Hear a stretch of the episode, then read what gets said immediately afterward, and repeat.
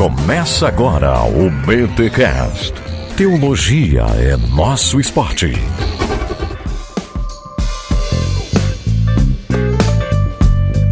Muito bem, muito bem, muito bem. Começa mais um BT Cash, de número 352. Eu sou Rodrigo Bibo e hoje vamos falar de não de um deus grego. Não, não é de um deus grego não. Eu sou Igor Miguel e vocês vão ver hoje que um nerd pode ajudar muito a obra da igreja. Olha aí, gente, estamos aqui com o Igor Miguel, já conhecido de vocês. Inclusive, Igor Miguel, que está aí no BTcast Plus, que nós lançamos um episódio por mês. Se você nunca deu uma chance ao BTcast Plus, onde nós estamos lendo e comentando Igreja Centrada, faça um favor para você mesmo e ouça estes episódios porque estão demais. A gente já gravou o capítulo 18, vai sair aí ou já saiu, eu não sei nem quando vai sair esse podcast, mas vai lá, tem a abinha Igreja Centrada no site e confere porque tá muito bom. E hoje o Igor Miguel está aqui porque nós vamos falar um pouquinho nesse tema que aquece o nosso coração, que aguça o nosso cérebro, que é Doutrina e Devoção, que é este livro que nós lançamos com a Charpentier, e o capítulo do Igor é sobre este homem que aparece aqui na Bíblia chamado Apolo. Afinal, o que podemos aprender com a vida deste personagem bíblico. Boa. Mas antes, os recados paroquiais.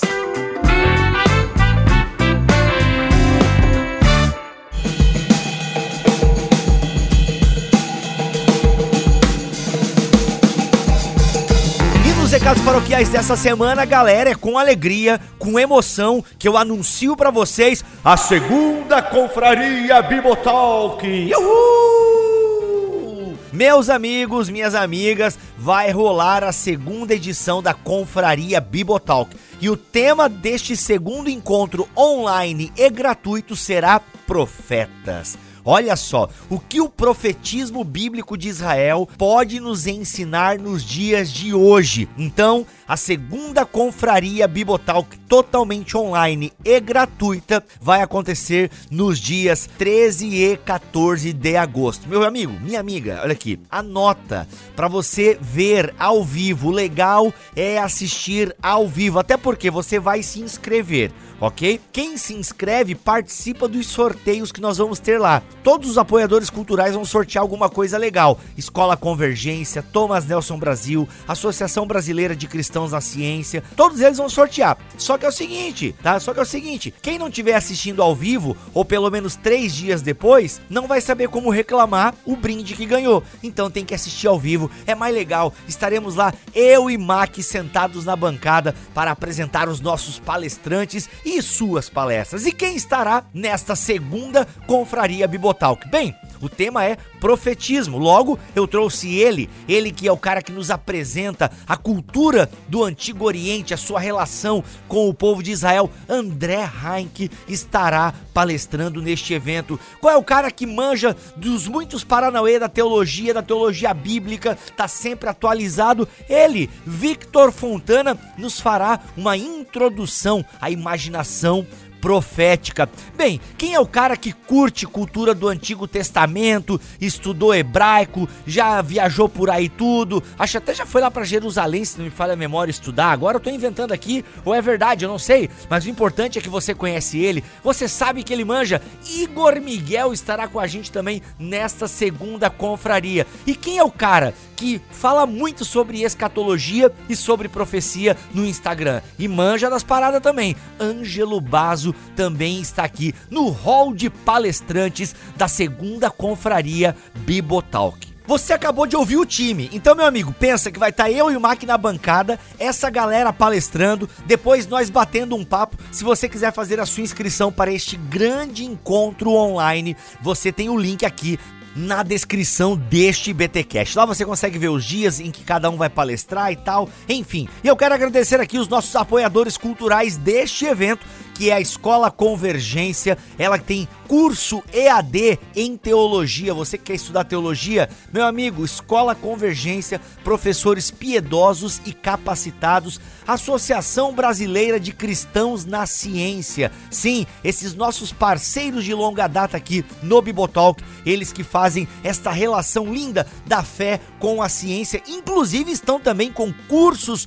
online tratando da vida intelectual. Meu irmão, entra lá no site você dar uma olhadinha no que tá vindo aí da ABC2. E também a nossa parceira de sempre, Thomas Nelson Brasil, que lança aí ótimos livros na área da teologia, tá lançando Lewis, tá lançando Tolkien, a Thomas Nelson não para. Então, para esta segunda confraria, nós temos esses três apoiadores culturais. E é claro, a minha equipe maravilhosa, a Camila, o Caio, que já fizeram aqui os bastidores comigo, me ajudaram, toda a diretoria do Bibotalk, enfim, muito obrigado a toda a equipe Bibotalk que me ajuda, que na verdade faz essa parada ir pra frente. É isso, gente. Segunda confraria Bibotalk, mais detalhes, o link está aqui na descrição deste BT Cash. E, gente, vocês vão ouvir esse papo aí maravilhoso que eu tive com o Igor Miguel falando sobre esta personagem bíblica, Apolo. E, cara, vocês vão perceber como é importante nós conhecermos Apolo e nessa perspectiva que a gente traz aí da doutrina e da devoção.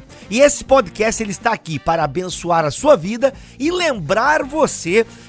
que nós temos o livro Doutrina e Devoção. Eu estou com apenas 50 unidades aqui no meu escritório, tá bom, gente? 50 unidades. Então, olha só, 37,90 com frete incluso para todo o território nacional. Lá tem Igor Miguel e o que vocês vão ouvir hoje aqui é parte do capítulo do Igor, tá? Então tem Igor Miguel, Victor Fontana, Cacau Marx, Carol Bazo, Ângelo Bazo, Israel Mazacorati, este que vos fala e eu, se eu esqueci alguém me perdoa. Não, não, vou lá, vou, é eu, o Bazo, o Mazacorati, o Victor Fontana, o Igor Miguel, o, a Carol e o Cacau. Não, somos nós, somos nós que escrevemos o livro Doutrina e Devoção. Gente, eu tenho recebido vários testemunhos de pessoas que leram o nosso livro, um livro curto, pouco mais de 130 páginas, muito gostoso de ler. Fora que no livro nós temos também ali a transcrição do BTcast Doutrina e Devoção, um dos melhores BTcasts deste ano aí. Então, gente, sério, adquira porque além de você ter um bom livro aí para abençoar a sua vida, você também ajuda o nosso ministério. Beleza? É isso então, gente. Deus abençoe todos vocês. Fiquem com este papo maravilhoso. Atenção, mantenedores, temos uma lista de distribuição específica para vocês, tá bom? Inclusive, estamos lançando devocionais semanais lá nessa lista de distribuição. Começamos semana passada com o pastor Cacau Marx e nessa semana vai ter de novo devocional lá. Então, se você é mantenedor, olha aí na sua caixa de e-mail, porque você deve ter recebido um e-mail de mantenedores@bibotalk.com. Procure esse e-mail que o link para a lista de distribuição do Telegram está lá. Se você procurou o e-mail, não achou, mande um e-mail para mantenedores@bibotalk.com. Vamos então para mais um BT Cash, o seu podcast semanal de teologia. Afinal, teologia é o nosso esporte.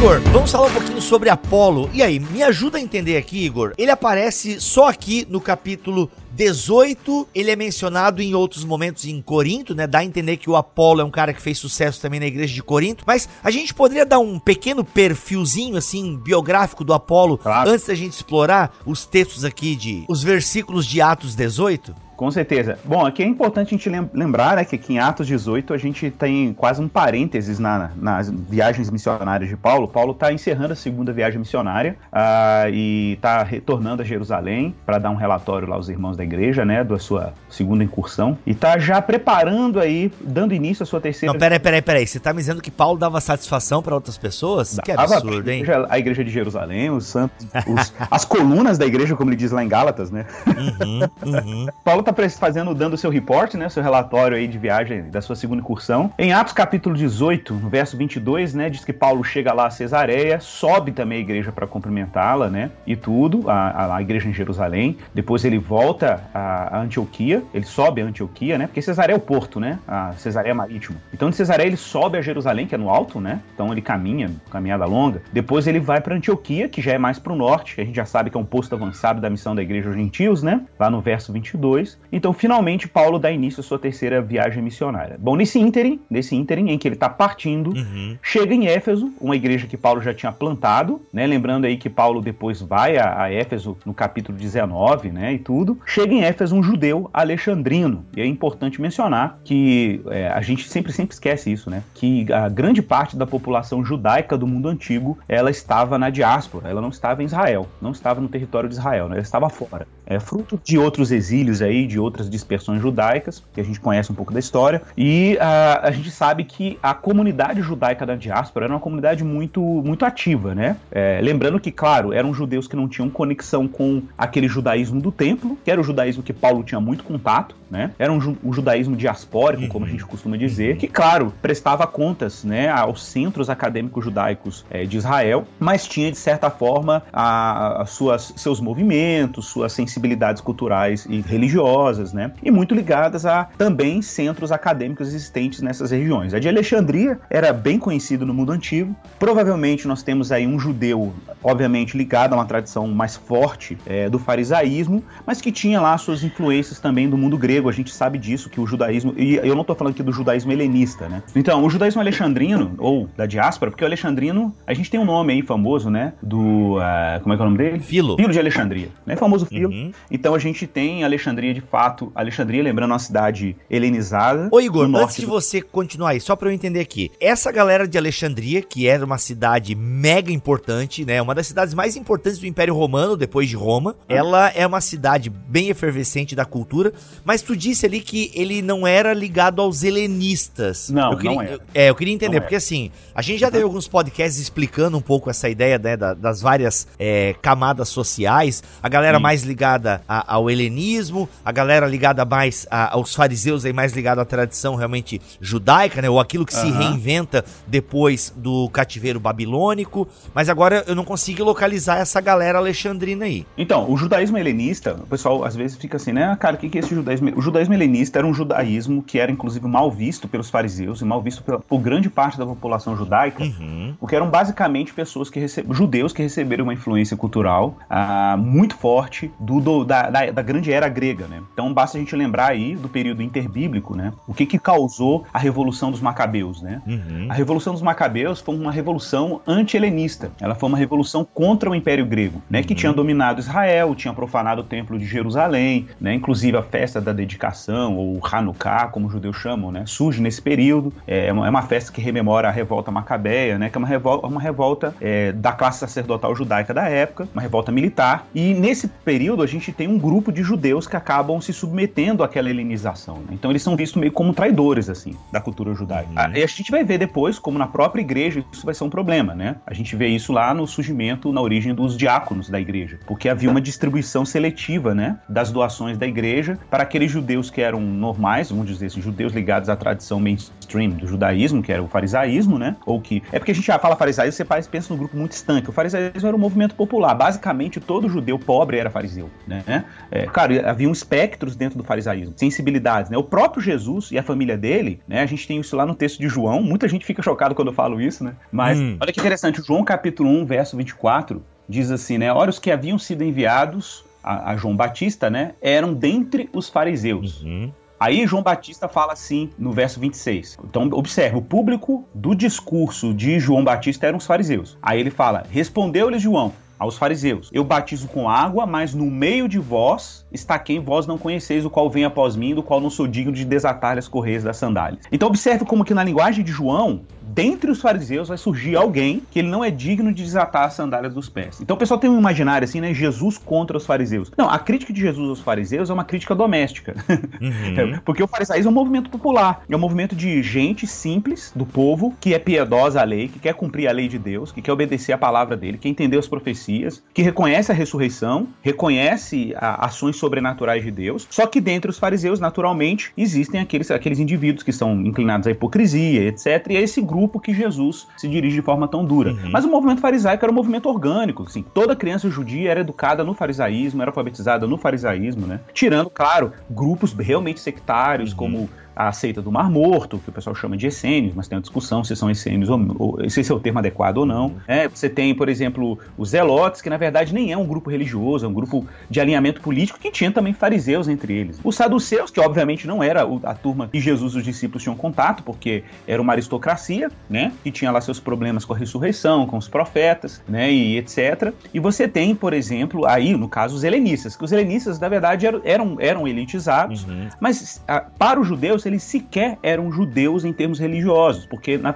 na final das, no final das contas, eles eram homens dados, eram judeus dados à filosofia, né, dados à reflexão helenista. Por que que hum. é, o nosso, nosso Apolo aqui, né, que nós estamos estudando, não pode ser é, classificado como um judeu helenista, né? Pela descrição que o próprio texto dá a ele. Boa. A descrição do texto diz que ele era poderoso nas escrituras, que ele era dado à Bíblia, que ele tinha um zelo por Deus, etc. Então essa, esses traços mais religiosos não eram típicos de um, judeu, de um judeu helenista, apesar dele ter vindo de Alexandria. O que significa, inclusive, e isso não era estranho aos fariseus em geral, significa uma familiaridade, por exemplo, com uhum. aquilo que o farisaísmo herdou no mundo grego. Por exemplo, o farisaísmo herdou, e a gente sabe disso pela tradição rabínica tardia, né? Que é, de certa forma. Quando eu falo de tradição rabínica aqui, eu estou falando do judaísmo rabínico tardio, judaísmo do terceiro século, segundo século e assim por diante, né? Uhum. Que é herdeiro direto da tradição farisaica, né? Historicamente. Então, a, o judaísmo tardio, ele, ele usa muito, muitas, por exemplo, a gente tem lá as chamadas 13 regras do Rabi Ismael, que são 13 regras de interpretação da Torá, né? Essas 13 regras eram basicamente as, a lógica aristotélica,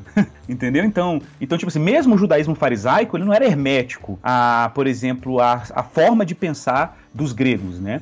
Ele, ele acabou se apropriando de alguma metodologia de pensar dos gregos e aplicando as escrituras. É curioso, cara, porque é, tem, uma, tem uma fábula assim entre os judeus, né? Tra tradições rabínicos. Tem coisas que você só ouve aqui no BTcast, fábulas rabínicas antigas. Olha que interessante isso, velho. Olha que interessante. Eles interpretavam aquela profecia lá de Noé, quando diz assim: é, habite Jafé nas tendas de Sem, né? Aquela profecia lá de Noé, lá quando sai da arca, né? Quando ele fala de uhum. três filhos. É, e é interessante como que os judeus interpretam esse texto. Eles eles dizem assim: olha, habite Jafé nas tendas de Sem. Na interpretação judaica, significa Jafé para eles é um símbolo da Grécia, né? Caraca. E Sem são judeus, Sem são semitas. Uhum. Então eles vão dizer assim: olha, se a gente tem que ler a cultura grega e usar alguma coisa da cultura grega, que ela habite nas tendas de Sem. Ou seja, que ela esteja submetida ao pensamento semita e não ao contrário. Porque o contrário quem faz são os helenistas, entendeu? Hum, olha aí. Como, por exemplo, Apolo é bem o judeu que opera de forma judaica sobre as escrituras, mas ele com certeza teve uma influência de, da, do rigor da lógica grega, até pelo contexto alexandrino dele. E a gente vai ver evidências disso ao longo do texto, né? Só para falar um pouquinho de Alexandria ainda, né? É, Alexandria uhum. é uma cidade comercial importante do norte da Ásia Menor aí, né? Ou melhor, do, do, norte da África, né? Porque tá, tá no Egito. Tem uma importância muito importante comercial, Alexandria, né? Porque lembrando que, a, que o Egito era a grande produtora do mundo antigo de trigo, é, isso é um importante fator também. Então tornava a cidade muito próspera, né? E aí, em Éfeso, que é essa cidade? Essa Alexandria tá ligada a Alexandre o Grande, essa daí, né? Alexandria que foi fundada por Alexandre o Grande no norte do Egito, no norte do Egito. Uhum. Tem a famosa Biblioteca de Alexandria, né? Poxa, que, que foi pessoal... queimada, né? No, que ano? E tal. Tem até uma discussão se ela foi intencionalmente queimada ou acidentalmente queimada. Tem uma discussão aí homérica sobre isso. Quanta coisa lá, hein? Não é? Então, era um antigo centro intelectual. Então, é importante deixar claro porque é de onde que Apolo está vindo, né? Uhum, legal, bacana. É, vamos ler o texto e aí vocês vão entender o porquê que a gente fez toda essa abertura aí, vocês vão entender. Ah, o texto está a partir do versículo eu vou ler a partir do versículo 23 aqui. Depois de passar algum tempo em Antioquia, Paulo partiu dali e viajou por toda a região da Galácia e da Frígia, uhum. fortalecendo todos os discípulos. Um judeu chamado Apolo, natural de Alexandria, chegou a Éfeso. Uhum. Ele era um homem culto e tinha uhum. grande conhecimento das Escrituras. Fora instruído no caminho do Senhor e com grande fervor falava e ensinava com exatidão acerca de Jesus, embora conhecesse apenas o batismo de João. Logo começou a falar corajosamente na sinagoga. Quando Priscila e Áquila o ouviram, convidaram-no para ir à sua casa e lhe explicaram com mais exatidão o caminho de Deus. Querendo ele ir para a Caia, os irmãos o encorajaram e escreveram aos discípulos que o recebessem. Ao chegar, ele auxiliou muitos os que pela graça haviam crido, pois refutava vigorosamente os judeus em debate público, provando pelas escrituras que Jesus é o Cristo. Mano, quanta riqueza nesse texto. Nossa, exatamente. Então, Apolo, o nome Apolo, né, vem, é uma abreviação de Apolinário, né? Então, era um, era um apelido, era muito comum no mundo antigo. Os comentaristas são quase unânimes aí com relação a isso. Aqui não é uma referência ao deus Apolo, né? É uma abreviação do termo Apolinário. Então, isso, isso era o nome, nome dele, um nome meio apelido dele, né? Era o um nome abreviado. Era comum no mundo antigo. Como o texto deixa claro, natural de Alexandria. E ele tinha como primeira marca a palavra que está aí no, no, no grego, que foi traduzida como homem eloquente, né? Um homem. Como é que tá na sua versão? Na século XXI tá homem eloquente. Ele era um ah, homem culto. Culto, no verso. É, exato, culto. interessante essa tradução de culto, porque a palavra que tá no original grego aí é logios. Logios é, vem de logos, né? É, é literalmente seria um homem habilidoso com as palavras. Até tá... É, eloquente tá como opção também aqui na, na NVI. Isso. Ele joga para eloquente. Porque logios vem de palavras, ou seja, é alguém que é versado nas palavras. Alguém poderia até, assim, é, inferir que ele era um homem educado, né? Mas educado não é suficiente, porque às vezes o cara pode ser só simplesmente um bom orador, né? Mas, mas essa é a primeira característica dele de fato, e depois o texto vai complementando as características. O que é importante mencionar é que Apolo está aparecendo aqui como, um, como um, um, importante personagem em termos de auxílio à missão apostólica de, de Paulo. Paulo está voltando na sua terceira viagem missionária, edificando as igrejas que ele plantou, uhum. né? E, e, a demanda por liderança, por gente que vai educar a igreja, que vai discipular a igreja, é gigantesca nesse momento histórico. E parece que chega um cara meio pronto, assim. ele é quase pronto, ele é quase um apóstolo pronto, né? Vamos uh -huh, assim. uh -huh. Apesar de que ele não é apóstolo, mas ele tem as características, né, apostólicas muito fortes, assim, nele, né? Então uh -huh. parece uhum. que Deus forjou esse cara culturalmente, o Alexandria, e falou: pronto, agora que você tá pronto, eu vou te levar, eu vou te encaixar. E ele parece meio assim, acabado, ele só precisava de alguns complementos, né, na formação. Sim, sim. Até porque a gente tem o capítulo 17 ali, que já mostra Paulo falando dessa efervescência cultural, né? O embate de Paulo em Atenas e Isso, tal. Então, pô, Paulo, esse cara que também conhecia a cultura, dialogava com a cultura, parceiro missionário perfeito, né? Perfeito, mano? perfeito. E, e, fora que ele era, era, era um judeu, né? Então, assim, uhum. um judeu familiarizado com o judaísmo. Por isso que no final do texto que você leu aí, ele já tá dando trabalho aí pros judeus, né? Caraca, mano. Muito Não, legal. e detalhe, é, no teu texto, Igor, tu menciona essa ideia das escolas de debate, né, que provavelmente o Apolo pode ter feito, né, na sua adolescência e juventude, né? É. E o cara usando essas ferramentas aqui para anunciar exatamente, Jesus. Exatamente. Então, sim, esse, o fato dele ter logios, para mim, eu acho que é uma marca pra gente, porque eu acho assim, que Apolo é meio um paradigma, é um modelo. Claro, eu não acho que todo cristão, um, todo pastor vai ter todas essas habilidades numa, numa pessoa só. É muito raro isso, isso é muito difícil. Uhum. Mas pensando assim, por exemplo, que Apolo, na minha percepção, Apolo ele tem alguns traços que eu considero que são essenciais para alguém que vai exercer o ministério em alguns níveis. Então, por exemplo, eu acho muito difícil, apesar de que, é claro, a gente reconhece os limites disso, né? Eu, é muito difícil uma pessoa dada ao ministério pastoral, por exemplo, ou cuidado de uma igreja, ela não tem algum nível, alguma habilidade para se comunicar. Ela tem que ter alguma capacidade comunicativa. Uhum. É, é, é, curioso, porque eu já vi pessoas que são extremamente, assim, têm uma dificuldade muito grande de comunicação, de conversa, diálogo, né? De conversa entre pares, mas no púlpito ela apresenta uma capacidade realmente extraordinária de comunicar. Às vezes não é fantástica, mas ela sabe se comunicar claramente para o público, né? Uhum, ela não tem uma uhum. dificuldade de chegar diante de um público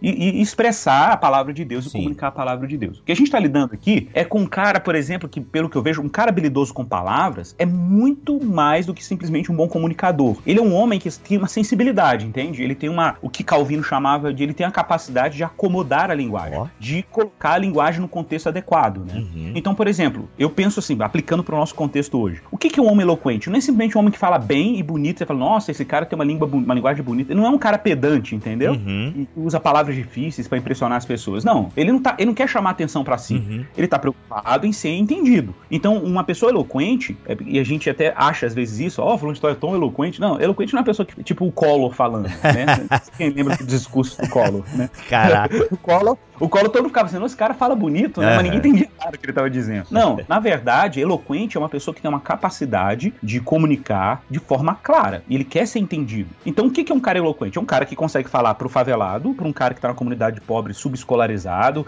para um cara de comunidade ribeirinha e para universitário, entendeu? Então, ele tem, e, cara, e, e, ele tem uma sensibilidade de adaptar a sua linguagem aos diferentes públicos. Então, quando você vê Paulo falando numa sinagoga é, de Antioquia em Atos 13, por exemplo, e Paulo falando no Areópago, como você mencionou em Atos 17, parece até que são dois Paulos diferentes, né? Porque Paulo usa é, categorias e linguagens uhum. completamente distintas para esses dois públicos, né? Isso, isso é um tipo de eloquência. Eloquência é flexibilidade na capacidade de se comunicar. Não é necessariamente você usar uma linguagem pedante ou sofisticada o tempo inteiro para todo tipo de público, né? Uhum. Então, é importante mencionar que ser poderoso nas palavras é saber usar a palavra adequada ao contexto adequado. Uhum. É igual aquela frase, né, Igor? Jesus não se faria de filósofo na frente de uma lavadeira. Exatamente. Agora, o que, o que é importante destacar é a importância que a igreja antiga está dando, porque quem está escrevendo Apolo aqui é Lucas, né? E Lucas está hum. acompanhando Paulo nas suas missões. Então, quando Lucas descreve Apolo com essas atribuições, você tem que pensar na perspectiva dele. Lucas está dizendo, essas características são importantes para o avanço da missão da igreja. É assim que Lucas está pensando, uhum. né? Então, primeiro ponto aqui que a gente tem que deixar claro, como característica marcante de uma pessoa que era estratégica para o avanço da igreja é, ele era um bom comunicador, ele tinha uma boa capacidade de, de comunicar a verdade do evangelho. E, e lembrando que para Paulo em Romanos 10, 14, o, o, foco de Paulo é como invocarão aquele que não crer e como crerão naquele de quem nada ouviram e como ouvirão se não há quem pregue. A pregação é um elemento chave na, no avanço da missão da igreja antiga. Sim.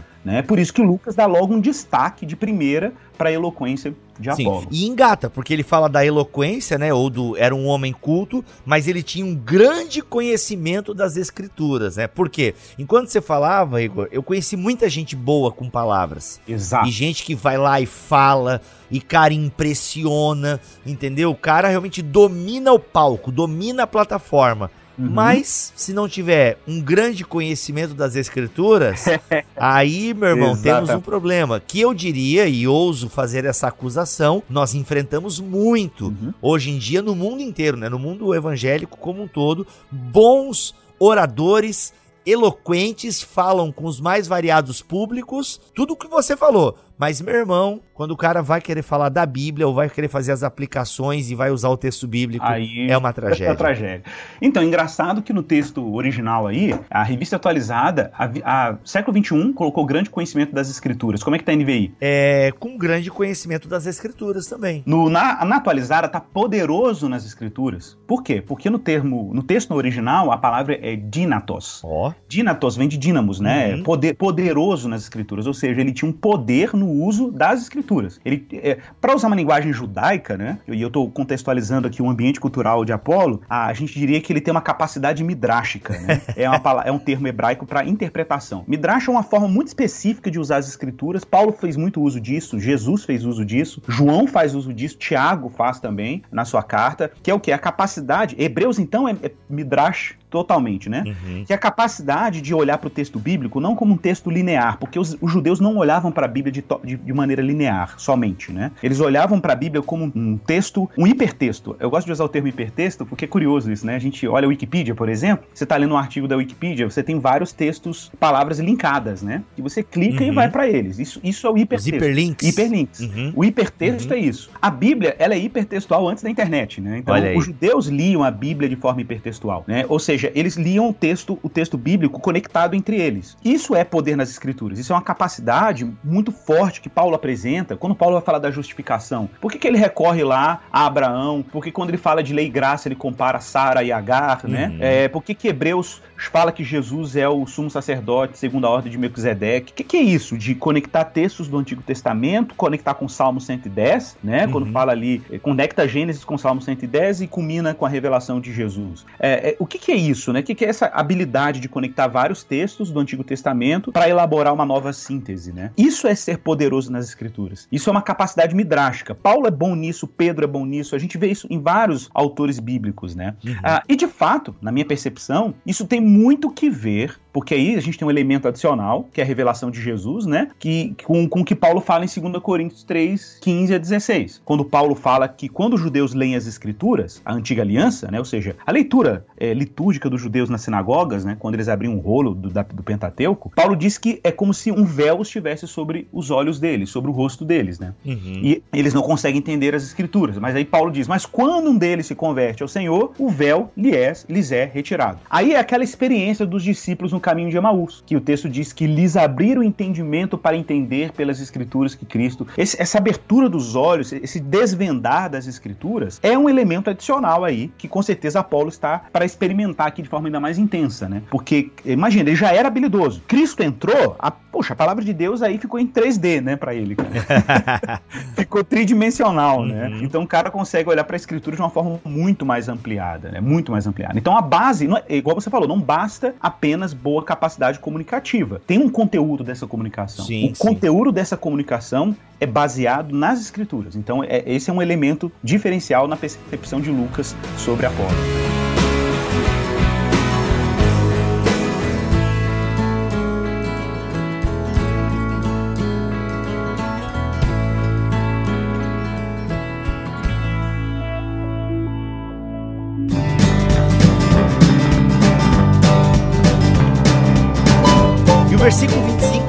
Ele era instruído no caminho do Senhor e, sendo fervoroso de espírito, falava e ensinava com precisão a respeito de Jesus. Mas ele conhecia só o batismo de João. Aí a gente percebe, cara, assim, só um comentáriozinho aleatório aqui, que como a parada tá crescendo ainda, né? Então, assim, o cara já uhum. falava de Jesus, aí a pergunta é, mas mano, como é que ele não tinha sido batizado ainda? Né? Porque a nossa cabeça é, você conheceu uhum. Jesus, aí você aceita ele como Senhor e Salvador? Aceita. Você vai lá, é batizado, e aí você entra para um discipulado, né? Olha aqui como tem uma parada diferente aqui, mano. Eu acho isso muito massa porque. Tem, tem uma regra, mas tem as exceções da regra. Justamente, cara. Então, assim, o cara já, ó, ele já era instruído, fervoroso, falava com fervor, né? E aqui tá a é, doutrina e a devoção. E, tipo, mas ele só tinha o batismo de João. Como outros discípulos de Éfeso, né? Que a gente lê depois ali quando Paulo chega lá de novo. Exatamente. Então, assim, isso é muito louco. Mas enfim, cara, ele era instruído no caminho do Senhor e falava com fervor de espírito. Então, no verso 25, quando diz instruído no caminho do Senhor, a palavra instruído aí é outra palavra muito legal. É a palavra catequemenos, ou catechemenos, para aqueles que são é, preciosistas quanto à pronúncia do grego, né? Porque o ri pronuncia guturalmente, então. Catechemenos. o Paulo Ono curtiu a sua dedicação. É, ele curtiu, catechemenos. Olha, viu, Paulo? Dá um joinha aí depois. corrija o meu grego, o meu grego aí depois. Eu, eu ki. Olha então aí. vamos lá. Catechêmenos lembra de catecúmenos, catequêmenos. Ele era educado, né? ele era instruído catequeticamente no caminho do Senhor. E é curioso, porque ele, ele era catequizado, ou seja, ele sabia de alguma coisa do caminho. Lembrando que caminho do Senhor é uma expressão muito utilizada em Atos para se referir ao movimento de Jesus, né? o movimento dos discípulos, que não tinha o nome de cristão. Aqueles do caminho. É, os do caminho, exatamente. Aqueles do caminho. Que é, que é uma expressão, inclusive, do Antigo Testamento, né? Netívia. É, é usado no Antigo Testamento para falar do caminho mesmo do Senhor, o caminho messiânico, né? Oh. E claro que o termo cristão, ele vai ser utilizado lá em Antioquia pela primeira vez, aí, aos do caminho, né? E, e, é importante mencionar isso, que o nome cristão não foi um nome criado pela igreja. Isso tem que ser sempre deixado claro. Hoje ele foi incorporado, uhum. mas esse nome cristão, cristianos, é um termo que foi dado para os seguidores de Jesus de fora para dentro, né? E por isso que o texto diz: "E foram lá pela primeira vez chamados de cristãos". Então eles, eles foram chamados pelo público que está de fora fora, porque o termo cristianos, esse sufixo anos, é um sufixo partidário, é político, os do partido de Cristo, né? Oh. Então, é, isso, isso, essa, esse é um nome que é dado de fora para dentro da comunidade cristã. Ele não nasce de dentro da comunidade, né? Mas, claro, acabou sendo incorporada depois. E lembrando, né, é, é, é importante mencionar isso aqui, que o termo cristão ele tinha até uma conotação pejorativa. A prova disso é que lá em 1 Pedro, capítulo 4, verso 16, né, o apóstolo Pedro, ele diz assim, né, que não sofra, porém, nenhum de vós como assassino, malfeitor, tarará, mas se sofrer como cristão, não se envergonhe disso, né? Olha então, só. é interessante, né, porque era, uhum. era, tinha, um, tinha um peso, assim, cultural, até depreciativo, associado ao termo cristão, né, inicialmente. E até uma, e teria uma afronta aí, Igor, porque se tu diz que o anos indica partido político, então tá, como assim? Que partido é esse que tá é, fazendo frente? né? Exato, é. fazendo frente a César, ao Império, né? Pois é. Exato. Uhum. E aí, e aqui eles usam o termo, Lucas usa o termo antigo para se referir a Apolo, né? Que ele era instruído no caminho do Senhor. Era o termo clássico, até que os cristãos, os discípulos se identificavam muito com esse termo, né? Os do caminho. Né? E ele era instruído, ensinado, ele era formado. Então, de novo, olha, olha que ordem interessante. Tudo bem, ele era um bom comunicador. Tudo bem que ele conhecia as escrituras, mas será que conhecer a Bíblia é o suficiente? Aí, tem um outro nível aí também, né? Caraca, olha aí, outro mano. Nível.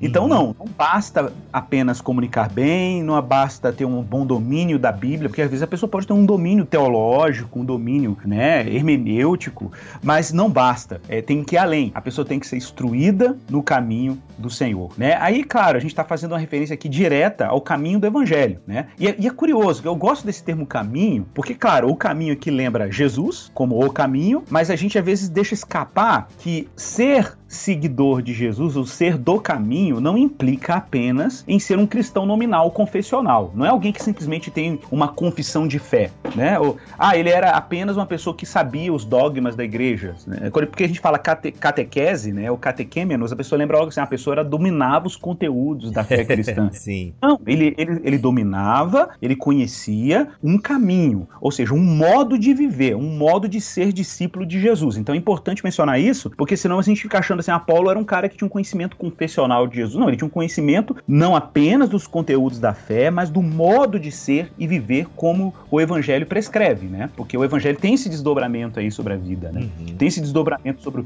o que é viver dentro da realidade de Cristo e Cristo como caminho. Né? Uhum. Então isso é importante mencionar. Mas o texto continua aí no mesmo, no mesmo, no mesmo verso 25. Aí os pentecostais adoram. Aleluia. Porque o texto diz que era, e os wesleyanos, né? Que ele era fervoroso de espírito, né? O verso 25. Puxa vida, que, que, que desenho interessante que o Lucas está traçando de Apolo aí, e que eu acho que serve até de paradigma para nós como pastores e líderes hoje, né? Porque, claro, o pastor, como você falou, pode ser um excelente comunicador, pode ser um excelente biblicista ou, ou conhecedor das escrituras, né? Ele pode ser um excelente, ele pode estar educado no evangelho, pode saber como o evangelho é, como ele funciona, como as implicações, mas não, tinha uma dimensão das afeições que estava fervendo diante dessa realidade que ele cria, né? E aí eu, eu não tenho como não me lembrar, eu falo isso muito no nosso livro aí, né, o Doutrina e Devoção, no meu capítulo lá, eu não, eu não tenho como a gente não se lembrar, por exemplo, uhum. de Jonathan Edwards, não tem como a gente não se lembrar de John Wesley, de, de, de Whitfield, não tem como a gente não se lembrar de Agostinho, né, que eram homens que tinham uma preocupação muito grande com esse calor aí do coração.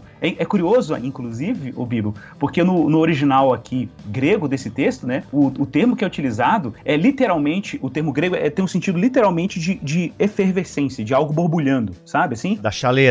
Essa que é a ideia. Então, uhum. passa a ter apenas uma boa capacidade comunicativa. O coração deve ter deve ter impressa a lei do Senhor, né? É, uhum, circuncisão uhum. do coração lá de Deuteronômio 30, né? Verso 6. Ezequiel 36, daí um coração novo, vou tirar o coração de pedra, né? E Paulo fala em Romanos 12 sobre ser, é, não ser remissos no espírito, mas ser fervoroso de espírito, né? Servindo ao Senhor, se regozijando. E aí, cara, é interessante porque no livro eu cito um trecho do Jonathan Edwards sobre é, esse fervor, né? Do coração. O Jonathan Edwards diz assim, né? Em Afeições Religiosas. Quanto mais o verdadeiro verdadeiro santo ama a Deus com amor cheio de graça, mais ele deseja amá-lo e mais se inquieta com a sua falta de amor. Quanto mais odeia o pecado, mais deseja odiá-lo e se lamenta por ainda o amar tanto. Quanto mais se entristece por seus pecados, mais ele almeja se entristecer por eles. Quanto mais tem um coração quebrantado, mais deseja que ele continue sendo quebrantado. E quanto mais anseia por Deus e pela santidade, mais anseia por ansiar e por render render a própria alma em seu anseio por Deus, né? Cara, uhum. Edwards é o cara.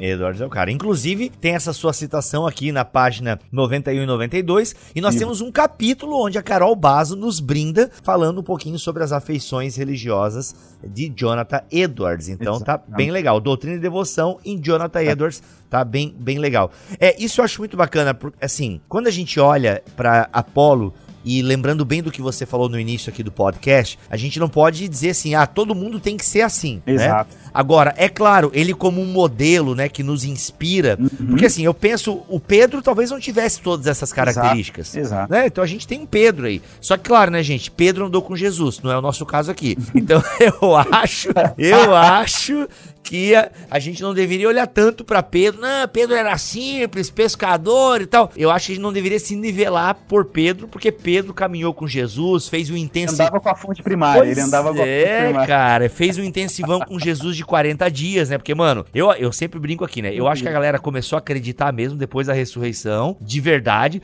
Tanto que Jesus passa 40 dias. Galera, vamos fazer um resumão aqui antes do vestibular, para vocês entenderem bem, né? Então, assim, Claro que a gente tem os Pedro da vida, né? Mas, cara, eu acho assim, pessoas como Apolo, Estevão, Paulo, é, nos instigam muito, assim, porque a gente vive num mundo meio parecido com o deles, sabe? Então eu acho que eles são um modelo legal pra gente olhar, em maior menor, menor grau, buscar um pouco isso, né? Porque a gente tem um caminho bacana aqui do Apolo. Ele foi instruído, ele foi ensinado, ele era eloquente, ele sabia falar, ele conhecia as escrituras e ele tinha temor de Deus. Eu penso que todas essas características, e sendo repetitivo aqui, em maior ou menor grau, precisam estar presentes naquele que faz a obra. Então, em maior ou menor grau, por exemplo, a gente, eu vou, eu vou falar por ele aqui, né? Gente, por exemplo, você, Igor, pra mim tu é um cara que é, é acopla bastante, acopla, nada a ver, né? Mas uhum. é, tem um pouco disso aqui, porque você é um cara que fala pra academia, mas é um cara que vai lá pegar malária em Moçambique, não pegou, né? Graças a Deus. Graças Olha a Deus, aí. peguei verminose, mas não malária. Então, é, pegou o quê?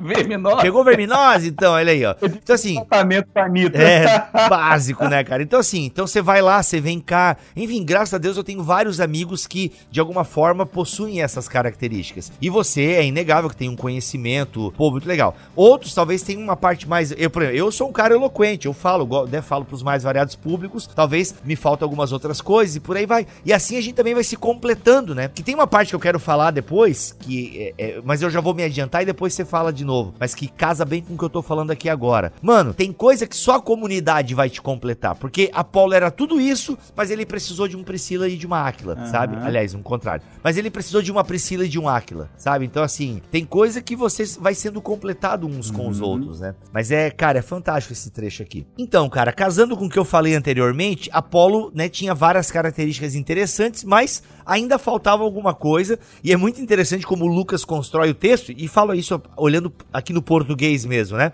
Porque fala que o cara era instruído, era poderoso, era um homem culto, coisa arada e tal, mas quando ele vai lá pregar na sinagoga, Priscila e Aquila ouvem ele e tipo, não, ô amigo, vem cá que a gente precisa, parece mais exatidão, ou seja, ele já pregava com exatidão, né? Ele ensinava com precisão a respeito de Jesus. O texto fala uhum. isso. Mas daí Priscila uhum. e Áquila ouvem ele. Cara, vem cá que precisa ajustar um pouquinho mais, dá para ser mais preciso.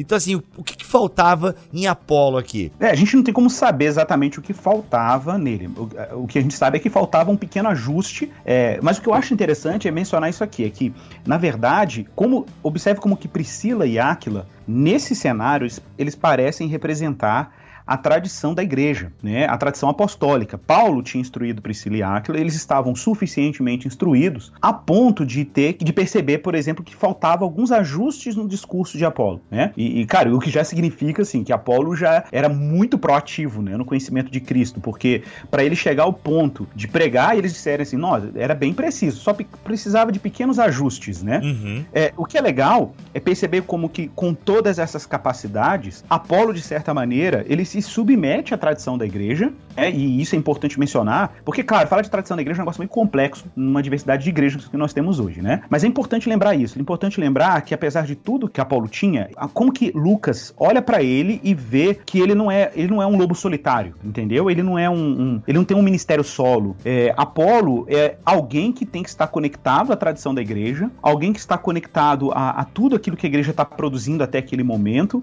e que, apesar de tudo isso que ele tinha de capacidade, conhecimento, formação, ele, ele precisa se conectar a uma rede de, de líderes e pastores e, o movimento apostólico. Ele não é um cara que pode sair pelo mundo sozinho, não. Olha, a gente tem uma tradição, né? Basicamente é isso que Priscila e estão dizendo. E a gente recebeu isso, e aqui você precisa ajustar isso, isso e isso. Pronto, agora você pode ir fazer o seu trabalho. né? Boa, boa, boa. Pois é, cara, porque assim, recentemente teve uma polêmica é, envolvendo uh, o Vitor Azevedo, né, de umas declarações que ele falou sobre a Bíblia e tal. Eu não quero entrar aqui nos méritos da declaração dele, elas foram bem infelizes, enfim, ninguém aqui no Bibotal que concorda com as afirmações que ele fez. E aí eu comentei, né, cara, eu não sou de entrar muito em treta e tal, mas eu comentei numa postagem que ele tá pedindo desculpas, basicamente dizendo que a gente não entendeu o que ele quis dizer. E aí, cara, eu falo assim, mano, você precisa, é, porque assim, Ninguém questiona que você ama Jesus, né? Você tem um amor por Jesus, isso é inquestionável, você é um bom moço, aquela coisa toda e tal. Mas, cara, você precisa estudar mais a tradição da igreja. Porque Exato. tem coisas que você falou que Exato. destoam demais da nossa tradição. Cara, é, a coisa mais impressionante é que muitas pessoas que gostam dele e tal, e consequentemente vão defendê-lo, mas assim, o comentário das uhum. pessoas é em resposta ao meu comentário. Ah, tradição de homens. Ah, lá vem ele com tradição Essa de é homens. frase clássica. E é curioso, né? Porque você você tá falando de tradição de homens e, e, e ouvir ele e crer no que o Azevedo tá dizendo não é tradição de homens. É de que então? tipo assim. Pois é, né? Porque o que ele diz é Jesus. Não, você precisa de Jesus e tudo. Ele interpreta Mas, como todo mundo interpreta. Claro. Mas assim, mano, eu nem perdi meu tempo, infelizmente, claro. né? Eu quero perder meu tempo gravando podcast, mas tá senão eu ia passar o dia, a semana inteira lá respondendo a galera. Mas assim, o que me impressiona é como realmente a galera tem dificuldade com a palavra tradição. É que na verdade que o pessoal, eles são contra o tradicionalismo, que nós também somos, uhum. entende?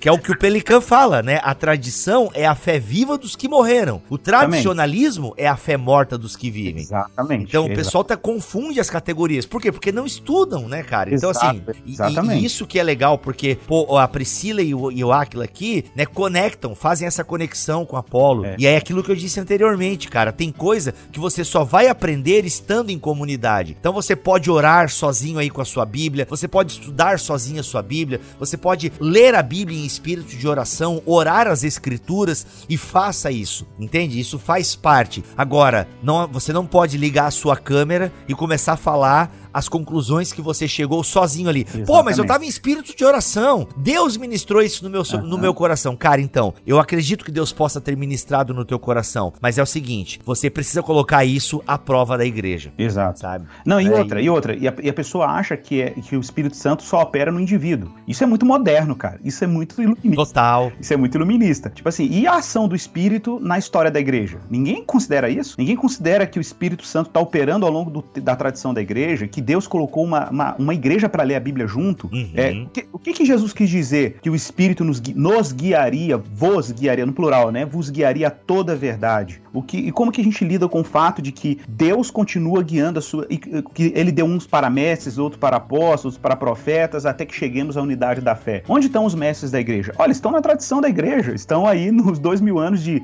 quase dois mil anos de cristianismo, em que a gente lê a Bíblia como comunidade. Uhum. Então, tipo assim, nenhum problema a leitura individual. Mas você precisa entender que a sua leitura das escrituras é uma leitura que está sendo feita em comunidade. A igreja está lendo as escrituras. E Boa. você é parte da igreja, né? Uhum. Então, por isso que essa, esse empreendimento individual parece muito purista, né? Mas é como eu falo, assim, é, qual doutrina bíblica não é, não passa por homens? Não existe isso. Isso, isso é um idealismo, uhum. assim. É, vai passar, vai passar pelo Azevedo, vai passar por Lutero, vai passar por alguém, entendeu? Sim, sim. Então, é? assim, é a questão do nu da escritura, né? Que é o grande erro, né, dessa galera. Tipo, é a escritura nua, né? Sozinha. Então, assim. Só a escritura, né? Cara, não, Exato. o solo escritura é diferente do nu da escritura. O Solo Escritura considera a tradição. Inclusive, a gente tem um BTcast muito legal sobre o Solo Escritura e a autoridade da igreja. Alguma coisa assim, Igor, que a gente fez com base no livro do Van Hooser. Do a Van gente, Hooser, a gente é. Só pincelou. A gente só pincelou. Porque esse livro aí daria para explorar ele capítulo por capítulo, de tão maravilhoso. Exatamente. Então, Exatamente. cara, é, é, é, isso é muito triste. E a gente vê aqui claramente nesse texto como, primeiro, ele já foi catequizado então, Isso. Né, então já tem uma tradição sendo embutida ali. Segundo, ele precisou conhecer uma nova tradição que estava surgindo, de certa forma, que emerge da antiga, mas existe uma nova que está surgindo e ele precisa regular a sua tradição conforme aquilo que está surgindo agora que vem do próprio Deus, né? Então não tem como fugir, cara. Não dá para fazer boa teologia e ser pastor e se desconectar da história, né? Ou seja, da nuvem de testemunhas, meu amigo, da nuvem de testemunhas de Hebreus capítulo 12. É Muito isso bom, aí. mano. E aí, cara, o que é mais que a gente, pra gente afinar a ler aqui? Então, um outro ponto legal aí agora, a gente só falar das consequências do, do trabalho desse Apolo. Tudo bem, Apolo era tudo isso, mas o que, que ele fazia com tudo isso, né? ele ficava só então, gravando, gravando videozinho pra internet? Não! aí, então, não era, definitivamente não era. Do verso 25 ao verso 28 tá claro que ele ensinava, ele ensinava, ele evangelizava, porque ele falava as coisas concernentes a Jesus, né? Uhum. Ele pastoreava, porque ele edificava animava a igreja do Senhor, tá aí no verso 27, ele os animava, né? E, e então animava os, inclusive as igrejas que Paulo havia plantado, né? E o texto ainda diz que ele auxiliou muitos os que pela graça haviam crido. Então ele auxiliava os crentes. O que, que é isso? É pastoreio, é discipulado, né? Então ele está envolvido com ensino, evangelismo, discipulado e o, e o mais legal aí no verso 28, né? Ele refutava publicamente os judeus demonstrando pela escritura que Jesus era o Cristo. Apologética. Apologética, olha aí. Então ele fazia, ele ensinava, evangelizava, pastoreava e fazia defesa da fé. Uhum. Né? Então esse, essas habilidades estavam a serviço da glória de Deus. Cara, isso é muito, muito diferente, por exemplo, da tentação que existe em alguns movimentos hoje ditos no meio evangélico aí, né? De, por exemplo, de mera, é, mera atração retórica, sabe? É muito diferente. Quando a gente compara, por exemplo, com Agostinho, né? Porque Agostinho era, ele teve essas duas fases. Agostinho teve uma fase em que ele que, queria o conhecimento pelo conhecimento, né? Ele queria o status que a retórica e a exibição intelectual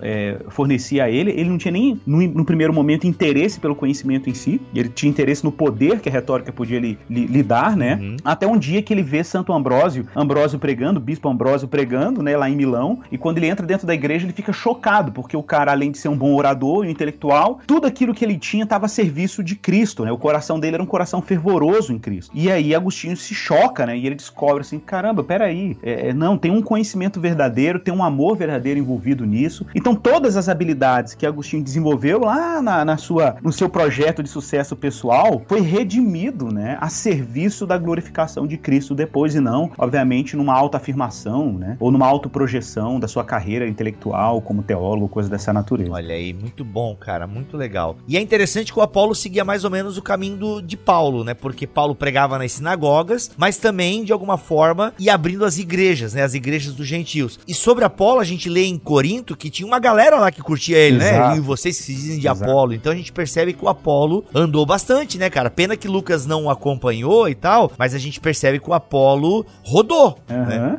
E, cara, e é legal pensar, por exemplo, eu acho até que vale como conclusão, o texto de Paulo em Coríntios, né, quando menciona Apolo, 1 Coríntios 3, né, do verso 3 ao verso 9, é, eu acho um texto belíssimo porque Paulo diz assim, olha, porquanto havendo entre vós ciúmes e contendas, não é assim que sois carnais e andais segundo o homem, lembrando que Corinto aqui, Paulo está lidando com a carnalidade da igreja de Corinto, né? Qual é o versículo, e aí, Igor, pra eu é, aqui? 1 Coríntios 3, 3, né, uhum. até o verso 9. Ele diz assim, quando alguém dentre vós diz, eu sou de Paulo e outro, eu de Apolo, não é evidente que andais segundo os homens? olha que bacana, porque Paulo vai agora daqui para frente enfatizar que tanto ele quanto Apolo, né, eles não, não, eles não estão operando pelas mesmas categorias que os irmãos de Corinto, porque os irmãos de Corinto estão preocupados, eles estão preocupados com a, a autoglorificação pela carne. E Paulo e Apolo estão com outra agenda. Uhum. e, e, é por isso que Paulo diz: vocês são carnais, né? Uhum. E aí ele pergunta no verso, no verso 5: é, quem é Apolo e quem é Paulo? Servos por meio de quem crestes, e isto conforme o Senhor concedeu a cada um. Olha que, que forte, né? Uhum. Eu plantei, Apolo regou, mas o crescimento vem de Deus, de modo que nem o que planta é alguma coisa, nem o que rega,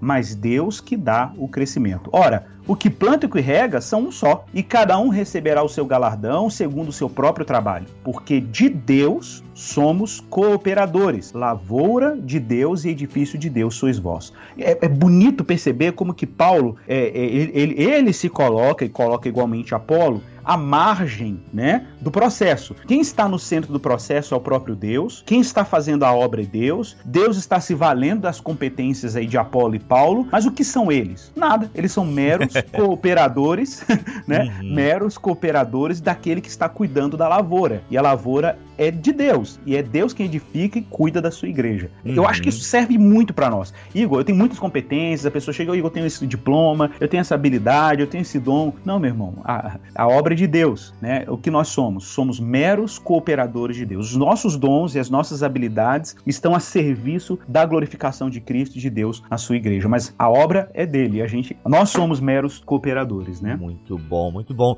É isso, gente. Falamos um pouquinho aí sobre Apolo na temática doutrina e devoção e se você quiser ler um livro inteiro com uma galerinha show de bola, você pode adquirir o livro Doutrina e Devoção, lançado em parceria com a Charpentier Bibotalk, Escola Convergência e Charpentier. É um livro bacana, 150 páginas de conteúdo. Tem eu, Igor Miguel, que basicamente aqui a gente trouxe um pouco a essência do texto dele. Claro que no texto tem vários outros detalhes. Tem Carol Bazo e Ângelo Bazo, Israel Mazacorati, Vitor Fontana e Cacau Marques. Então, gente, se você quiser adquirir esse livro, o link está aqui na descrição deste BT Cash. Igor, obrigado, mano, pela tua presença aqui. Estava com saudade de gravar com você. Ah, meu irmão, que isso, alegria é minha. Tamo junto, tamo junto. É nós, voltamos na semana que vem, se Deus quiser assim permitir. Fiquem todos na paz do Senhor Jesus. Amém.